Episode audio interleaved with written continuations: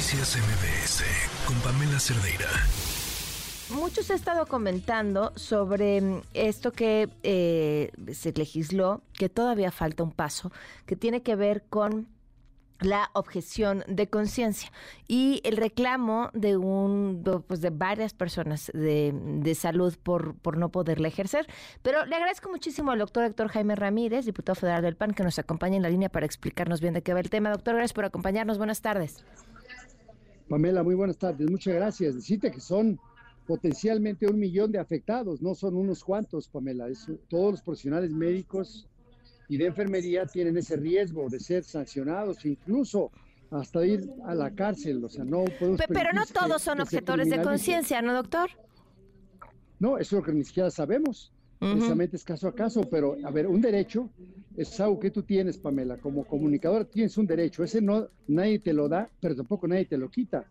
Y el derecho a la objeción de conciencia es un derecho constitucional todo mundo puede ser objetor de conciencia y todo el mundo tiene creencias, sus derechos a la identidad. Es un derecho de todos los mexicanos, no solamente de los profesionales. A ver, doctor, nada más me voy a ir un poquito eh, para atrás para que le podamos explicar a la gente a qué nos referimos como objeción de conciencia y pregunto si de manera predominante se trataría de los casos de interrupción del embarazo, por ejemplo, o algunos otros más. Bueno, ese puede ser uno de los casos. Por ejemplo, eh, pensemos en, en, esta manera eufemística que se dice interrupción voluntaria del embarazo, que en realidad se dice aborto. Es un aborto, está bien. en, el aborto en el sistema nacional mexicano no existe como un mecanismo de promoción ni de prevención de la salud. Es decir, no hay un método que diga, a ver, método, método anticonceptivo, el aborto cotidiano. Eso no, es, eso no existe. Entonces, vamos a llamarle interrupción voluntaria del embarazo. Tú vives en la Ciudad de México y tienes porque la ley así se aprobó en la Ciudad de México, el derecho a tener la interrupción voluntaria del embarazo. Entonces tú vas a la institución de salud y dices, oiga, yo me llamo María y quiero la interrupción voluntaria de mi embarazo. Y el doctor que está enfrente o la enfermera que puede participar te dice, oiga, yo soy católico y yo soy objetor de conciencia, yo protejo la vida y no, no haría este tipo de procedimiento. El, lo, que, lo que ocurre en ese momento y lo que debe garantizar el Estado es que sí se haga la interrupción voluntaria del embarazo y entonces el gobierno tendría que poner a alguien que no sea objetor a hacer el procedimiento. Exacto. quien debe ser el quien debe ser el responsable de que se hagan las cosas es el sistema mexicano, el Estado mexicano. Y lo que ahora se quiere hacer es que el responsable sea el médico. O, sea, es que el problema radica no en que haya objetores de conciencia, sino que no haya no objetores de conciencia que puedan llevar a cabo el procedimiento que sea. Sin juzgar el procedimiento ni las razones, nos vamos a enfrescar en una discusión de horas, pero eh, ese es el tema, ¿no? Fíjate, ni siquiera estamos, nos vamos a enfrescar en una discusión. O sea, el derecho a la salud es un derecho claro. Claro. Pensemos, pensemos que en un futuro quita el aborto, se apruebe, como hay una iniciativa aquí en discusión en la Cámara de Diputados, la eutanasia. Le llaman aquí eufemísticamente la muerte digna. Yo digo, hay que vivir digno hasta la muerte. Entonces llega el paciente, oiga, ya me cansé, estoy muy deprimido, me cansé de vivir, quiero que me haga la eutanasia. Porque en la ley de ese estado se apruebe la eutanasia. Pues tú como médico, yo soy católico, yo me quedo católico prácticamente. ¿Sabe qué, doña María? Pues mire, usted tiene razón, el derecho aquí, la ley le asiste, yo soy objetor de conciencia, a ver, Estado mexicano provee un objetor de conciencia para que le aplique la eutanasia a doña María. Claro, eso, eso, eso sería en, un mundo ideal en Dinamarca, pero...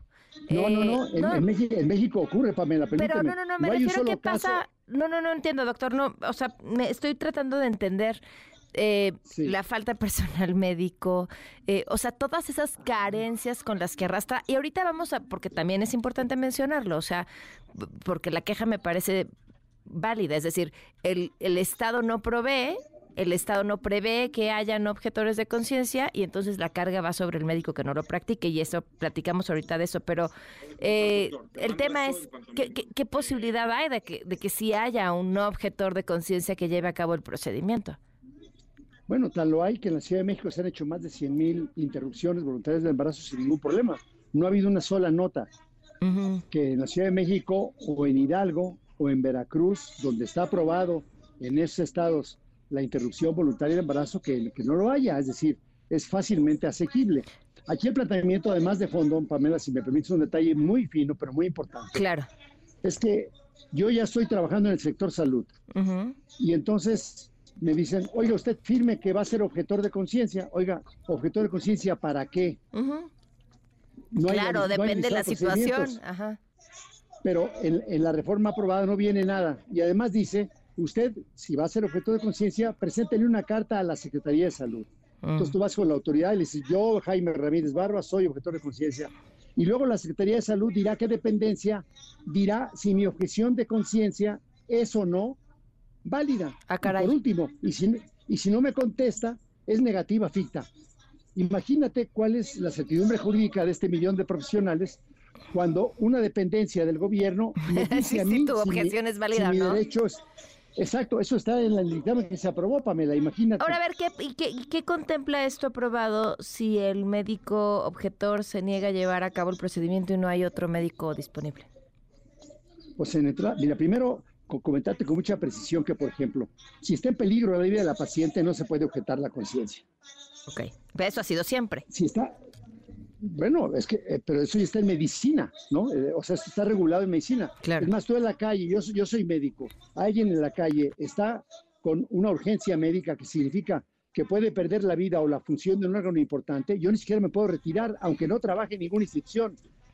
El profesional de la salud es primer respondiente cuando está en peligro la vida. Bueno, en eso no se puede objetar la conciencia. Ahora, ¿en qué momentos? ¿En qué momento una interrupción voluntaria del embarazo es una urgencia médica? pues la verdad es que no lo hay. Entonces, estamos en un falso dilema. De lo que estamos hablando es del derecho a la objeción de conciencia. De los demás temas podemos platicar. Mira, por ejemplo, si llegara a aprobarse ahora el que un, niño pueda decir, ¿sabe qué? Yo siento que mi género es otro y, yo quiero que me aputen los genitales. Bueno, pues allí tendrá que decir, ¿sabe qué? Yo no le voy a hacer eso a un niño. Si un adulto puede hacer lo que quiera, pero un niño no puede hacerlo. Bueno, habrá muchos casos, caso a caso, en el cual puedan surgir temas en los cuales el médico, la enfermera, el anestesiólogo, pues sí sabe que yo no puedo hacer esto y le aviso a mi jefe. Mi jefe tendrá que buscar un no proveedor, alguien que no sea objetor.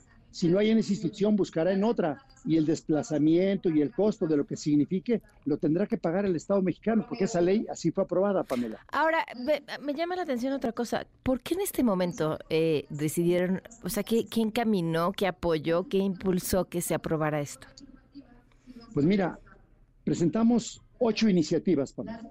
O sea, el, derecho a acción de conciencia se puso apenas en la ley del 2018, pero se puso como una situación un poco curiosa porque podría ocurrir que una institución completa dijera, a ver, el Seguro Social se declara objetor de conciencia. Ok, no, pues no. Y eso ocurrió en un estado, fíjate. O sea, toda una institución dijo, aquí somos objetores de conciencia todos. Okay. Eso es impropio. Entonces, la Corte dijo, espérame, espérame, eso, eso sí pone en riesgo el derecho a la protección de la salud de la ciudadanía. Entonces, la Corte dijo, a ver, así está inválido, procuren balancear los dos derechos. El derecho a opción de conciencia y el derecho a la salud. Eh, a la salud. Bueno, eh, Manuel Reyes Carmona, que es el titular de, la presidencia de la Comisión de Salud, que no es médico, él puso la iniciativa metimos otros más iniciativas que puede solucionarse sin tener que criminalizar a los médicos, sin tener que poner todo, bueno, te pueden correr, te pueden sancionar. Este, ah, usted es objetor de conciencia, ah, muy bien, entonces aquí no lo ocupamos, váyase para allá, pues ya está lleno, pues mejor lo liquidamos. O sea, hay riesgos que pueden ser laborales, administrativos o incluso penales. Ahora, ¿por qué Manuel insistió? Bueno, pues yo pienso que por orgullo. Así Ojalá que pudiera, sí, claro, ojalá que, ojalá que pudiera él explicar sus razones, porque obviamente él, él presentó su iniciativa, no contó ninguna otra más que la de él. Él hizo el dictamen y él lo aprobó adelante. Bueno, pues contra eso no puede hacer nada. Yo sí creo que en el Senado habrá la oportunidad de revisarlo. Pamela, voy a subir al pleno, estamos en la discusión y ya me toca. Gracias, diputado. Buenas tardes. Abrazo. Abrazo, buenas tardes. Noticias MBS con Pamela Cerdeira.